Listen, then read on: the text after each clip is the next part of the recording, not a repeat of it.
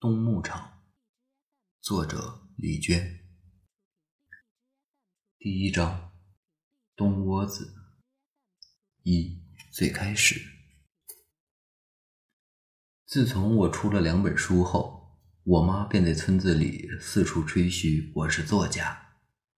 可村民们只看到我整天蓬头垢面的满村追赶着鸭子，纷纷表示难以置信。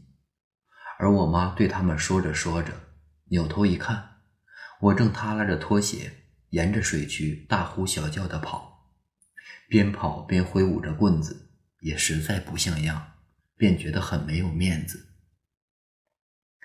后来终于有人相信了。乌伦古河下游三十公里处新建了一个牧民牧民定居新村——胡木吉拉。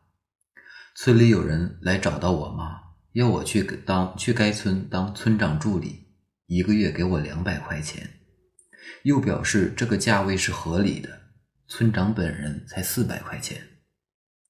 我妈备受屈辱，傲慢道：“我的女儿可做不了那种事。”她很奇怪：“你不是说她是作家吗？”总之，在阿克哈拉村，我实在是个扑朔迷离的人物。主要有四大疑点：一不结婚，二不工作，三不串门，四不体面。然而这个冬天，我终于要像模像样的做一件作家才做的事了。我要跟着迁徙的羊群进入乌伦古河南面广阔的荒野深处，观察并记录牧民最巧记深暗的冬季生活。于是我妈赶紧四处散播这个消息，并进一步宣扬我的不同凡响。然而，如何让牧民们理解我这一行为呢？她只能做如下解释：她要写，把你们的这样的那样的事儿嘛，全写出来。牧民们便嗷的恍然大悟状，又低声交头接耳：“那有什么可写的？”无论如何。一个汉族姑娘要进东窝子的消息，还是很快就传遍了柯吴乡的几个牧业队。我妈开始挑选愿意带我同行的家庭。才开始，我雄心勃勃，要跟一户路程在四百公里以上、骑十几天马才能到达驻地的人家，想把游牧生活最艰辛之处尝遍一遍。可是。路程超过十天的人家都不肯带我，怕我添麻烦。更重要的是，我的雄心壮志随着转场日期的一天天来临，也一点点消融。想想看，半个月的时间，夜夜睡雪地，休息不足四个钟头，天天凌晨起身，摸黑出发，顶着寒流赶羊追马，管理驼队，拾掇小牛。我这八十来斤的体格，还是别逞那个能了。于是对路程的要求降低为一个礼拜，终于在临行前一个星期又降至四天以下。在经过我们阿克哈拉村的牧民中，行程三四天的牧民家庭多半是卡乌图乡牧业三队的。亲爱的扎克拜妈妈家就在三队，我曾和他们一家生活过一个夏天。照说，继续跟着他们生活再好不过。可自从那年在扎克拜妈妈家住了几个月之后，牧民间四处传言我是他儿子司马狐狸的汉族对象，令我很生很生气。司马狐狸的老婆沙拉特更生气。一段时间里，他一见到我就把脸垮得长长的，一直垮到地上。还有一个重要原因是。扎克拜妈妈一家都不会说汉语，我们之间的交流困难而蹊跷，误会重重。而其他会一些汉语的人家，大都是年轻夫妇，也极不方便。既然是年轻夫妇，肯定很恩爱了。万一人家晚上要过夫妻生活，岂不岂不影响我休息？所谓的东窝子，不是指具体的某一个地方。而是游牧民族所有的冬季放牧区，从乌伦古河以南广阔的南戈壁，一直到天山北部的沙漠边缘，冬窝子无处不在。那些地方地势开阔，风大，较之北部地区气候相对暖和稳定，降雪量也小。羊群能够用蹄子扒开薄薄的积雪，寻食下面的枯草，而适当的降雪量又不会影响牧民们的生活用水和牲畜的饮用水。冬牧场远比夏牧场干涸贫瘠，每家每户的牧地因此非常扩大，一家远离一家，交通甚为不便，甚至可算是与世隔绝。进入冬窝子的牧民们。在大地起伏之处寻找最合适的背风处的挖陷地，挖一个一两米深的坑，坑坑上搭几根木头，铺上干草树算作顶子，再修一条倾斜的通道通向坑里，装上简陋的木门，变成了冬天的房子——地窝子。于是，在无数个冬天里，一家人便有了挡风避寒之处。地窝子都不会很大，顶多十来个平方，一面长长的大床榻加一只炉子，一个小小的厨房角落便抵得满满当当。人们在其中生活，摩肩促膝，实在没有什么私密性可言。总之，去东窝子实在不是一件简单的事，可选择的范围小之又小。就这样，最终选择了居麻一家。驹麻很能说些汉话，他家搬家路程为三天。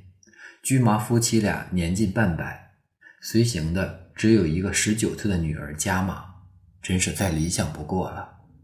其实，最主要的原因是这些年驹麻欠了我家好多钱，他家又太穷，看情形是还不起了，也不指望了，不如到他家住几个月，把钱全吃回来。这是我妈的主意。可后来，每当我扛着三十多斤的雪，步履蹒跚、气喘如牛地走在茫茫的沙漠中，便忍不住喟叹：失策了。确定了人家后，我便开始做各项准备。想到骆驼负重时的可怜样，我狠着心把行李精了又精，减了又减，结果又失策了。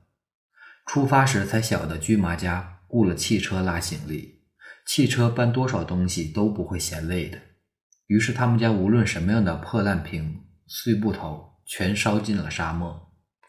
于是未来的日子里，我就两身换洗的内衣和一件外套，保暖用品只准备到了最基本的羽绒服、驼羊棉、驼毛棉裤和围巾、手套、帽子之类。鞋带、鞋倒带了两双，后来事实证明，一双就够了。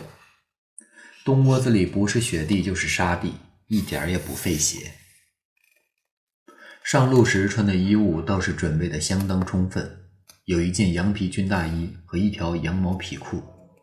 毕竟大冷天的，长时间骑马可不是一件舒服事。另外，上路时穿的鞋也是个大问题。一边牧民在买鞋时会选择大两个码的，可多穿两双厚袜子。我思前想后。穿了双大八个码的，于是我的袜子穿的比谁都多。只是个矮个儿穿大鞋相当招眼，像踩着两只船一样划过来划过去。为了一路上武装的最为合理舒适，我在家里反复试穿，不时更换方案。系围巾还是戴围脖？使用哪顶帽子？哪双手套更实用？在临行前的最后两天里，我频频深入阿克哈拉公路南面的荒野中，顶着风走很远，把所有行头试了一遍，以实际效果敲定了最终方案。下身从里到外依次是：从外从里到外依次是棉毛裤、保暖绒裤、驼毛棉裤、夹棉的不透气的棉罩裤、羊毛棉裤、羊毛皮裤。上身依次是棉毛衣、薄毛衣、厚毛衣、棉坎肩儿、羽绒服外套、羊皮大衣，再加上皮帽子、脖套、围巾、口罩、手套，这么一来，深感在御寒上完全能做到万无一失。唯一的问题是，如此全副武装压得人气都喘不匀了，胳膊也抬不起，脖子也扭不动，口水都咽不下去，肩颈部更是血脉不通，又酸又沉，全身披挂的在房间里只转了几个圈，就累得大喘气。想到就这样扛着二十多斤重的衣物，骑七八个钟头的马，很是忧虑，岂不压死了？然而后来事实证明，一旦进入荒野的寒冷空气中，根本顾不了那么多了。什么脖子扭不动啊，胳膊抬不起啊，酸沉无力啊，根本没那回事。在那样的时候，就算穿一身预制板，恐怕也没啥感觉。此行还有一个物件，觉得有必要装备，就是温度计。可我找遍了阿勒泰市与富蕴县，也没买到专业的便携式温度计。最后只好买了一把一尺多长的大家伙，安慰自己大了不容易丢。拿回家试了几天，倒是蛮准的，只可惜最低只能测到零下三十五度，遇到零下四十多度的高寒天气，就只能估算了。还有一项重大准备是理发，我打算剪那种比光头稍长一些的短发，因为预感到未来几个月内可能洗不成头了。可恨的是，经营村里唯一一家理发店的姑娘马伊拉正在谈恋爱，不好好做生意，整天神出鬼没。她的店一天去十次，有八次是关着的，另外两次要么有人正在理，要么热水没烧好。让我再等一个小时，不用说，一个小时后人又没影了，弄得我很是恼火，干脆自己胡乱剪了剪就上路了。于是乎，此后的日子里，每当面对客人或者出门做客时，头发是最伤我自尊自尊心的东西。同时，我下定决心学习哈语，并且很有野心，不但要学说，还要学写。我特意借了一套哈语自学材料，准备大干一场。然而真学起来谈何容易？虽然阿拉伯字母只比拉丁字母多出来六个，但顿感千军万马，气势汹汹，一根舌头根本不够用，书写起来更是曲里拐弯，千头万绪，一堆扯不清似的，乱线头似的。唉，自学成才，四字何其艰难。总之。准备应该是充分的，出发却极不顺利。军妈家今天不是丢了几只羊，就是明天找不到骆驼了。日子一天一天往后拖，加之快十一月底了，雪又迟迟不下。在沙漠里，雪是唯一的水源，如果没有雪，人畜都活不下去。于是那段时时间，出发的日子像是遥遥无期似的，弄得人紧张又焦虑。最可悲的是，驹麻这个著名的酒鬼，一想到此后一个冬天都没有酒喝了，非常伤感，便每天借酒浇愁，在村子里到处惹是生非，给人极不好的预感。终于，出发的日子还是来临了。